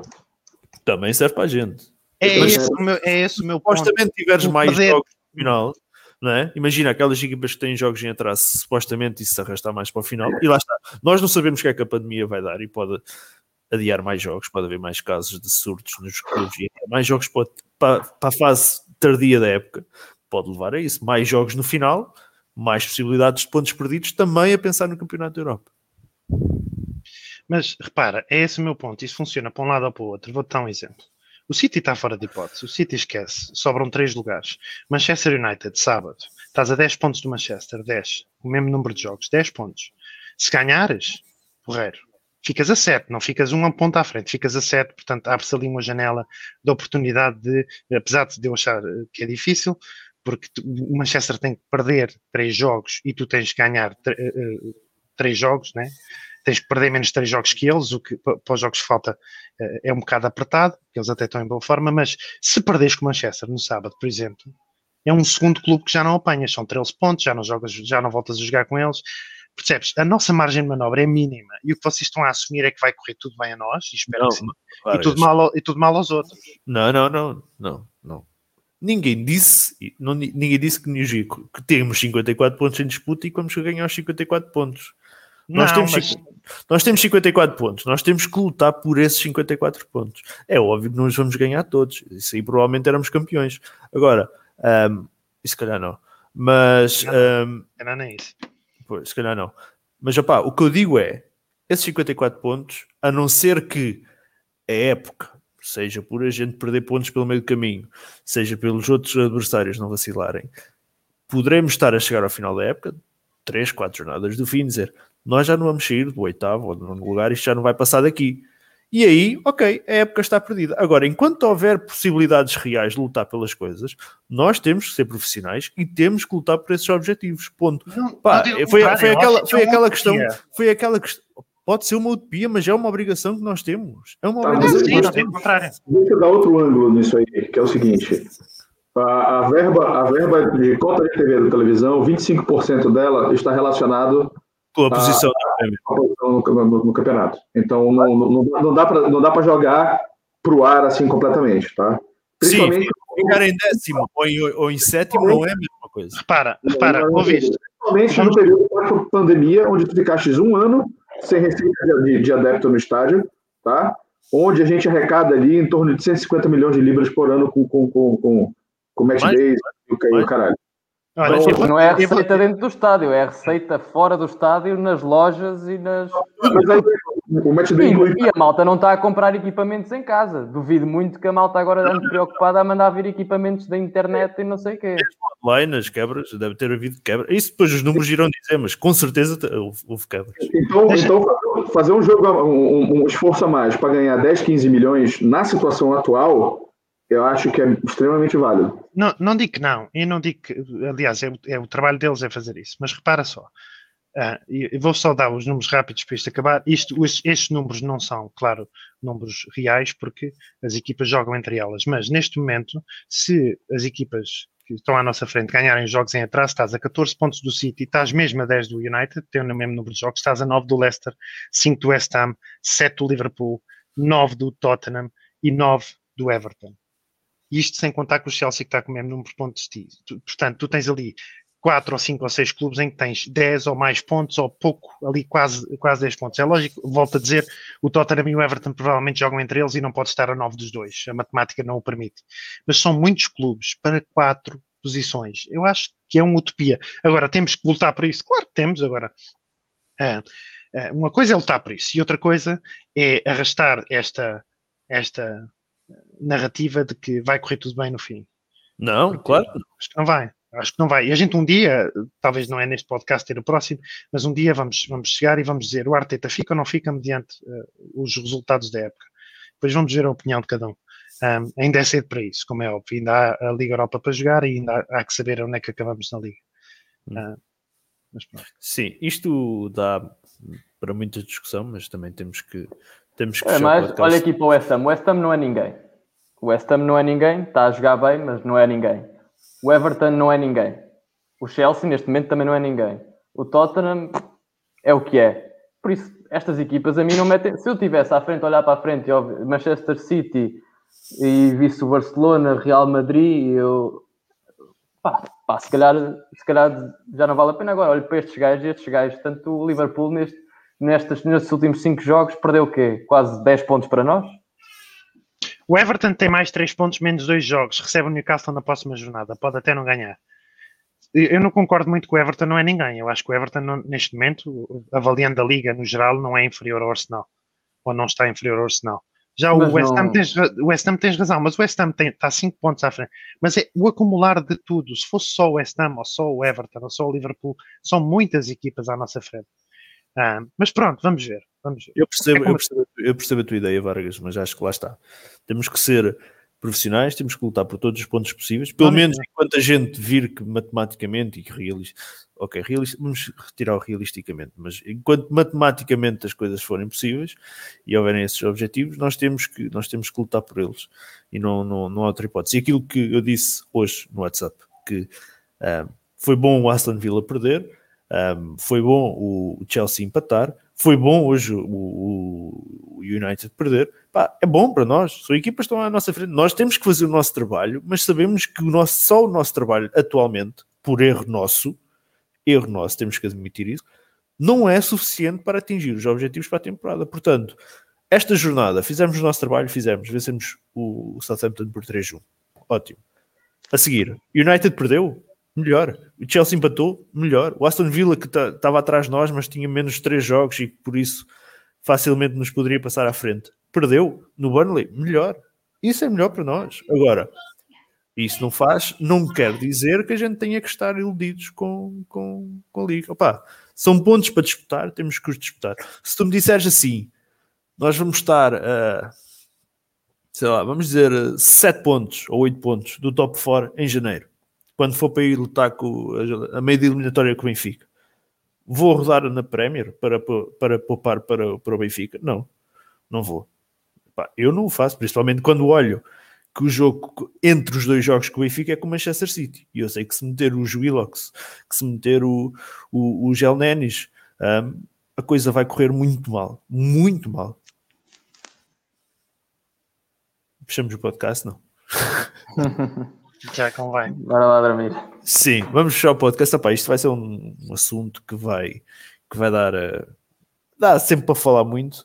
Uh, mas pronto, temos muito mercado para falar ainda. Temos uh, a saída do Socrates, temos o, a questão do Balogun, temos a questão do Mustafi também poder estar na porta de saída. Fica tudo para o próximo podcast, até porque regressamos segunda-feira, por isso apontem já aí na vossa agenda, quem está aí a assistir, segunda-feira, regressamos às habituais segundas-feiras para um, a análise ao jogo com o United, que poderá também dar muito que falar, e para ver se fechamos o mercado então de inverno, um, que, que está quase no fim. Também está, há o assunto dos 120 milhões de, de, libras pedidos à banca, mas isso ainda fica lá mais para a frente, porque é uma situação que dura até o final da época. A, janela fecha agora, no, no, domingo, ou não? Ou é na segunda? Eu penso que fecha no domingo, de, não é? Às 11 da noite ou qualquer não, coisa. Não sei, não sei, estou perguntando. Bah. Bom, enfim. Pá, eu penso, eu penso que fecha domingo. Aqui o Adiel está a dizer que eu estou com sono. Eu não estou com sono, amigo, mas aqui isto, se fosse a hora do Brasil, são 8 da noite, estava eu bem a jantar. Uh, mas pronto. Uh, malta, ficamos assim. Regressamos então segunda-feira para o rescaldo ao jogo com o United e rescaldo à janela de transferência. Já sabem, não deixem de subscrever o canal para, para receberem os nossos diretos e, claro, um, quem é fã de Spotify, este podcast, ao final do dia de amanhã, estará disponível na plataforma. Vargas, Mestre e Mateus, muito obrigado pela vossa presença mais uma vez e regressamos então para, para a próxima semana e até lá, a pedir Arsenal. Rosecki!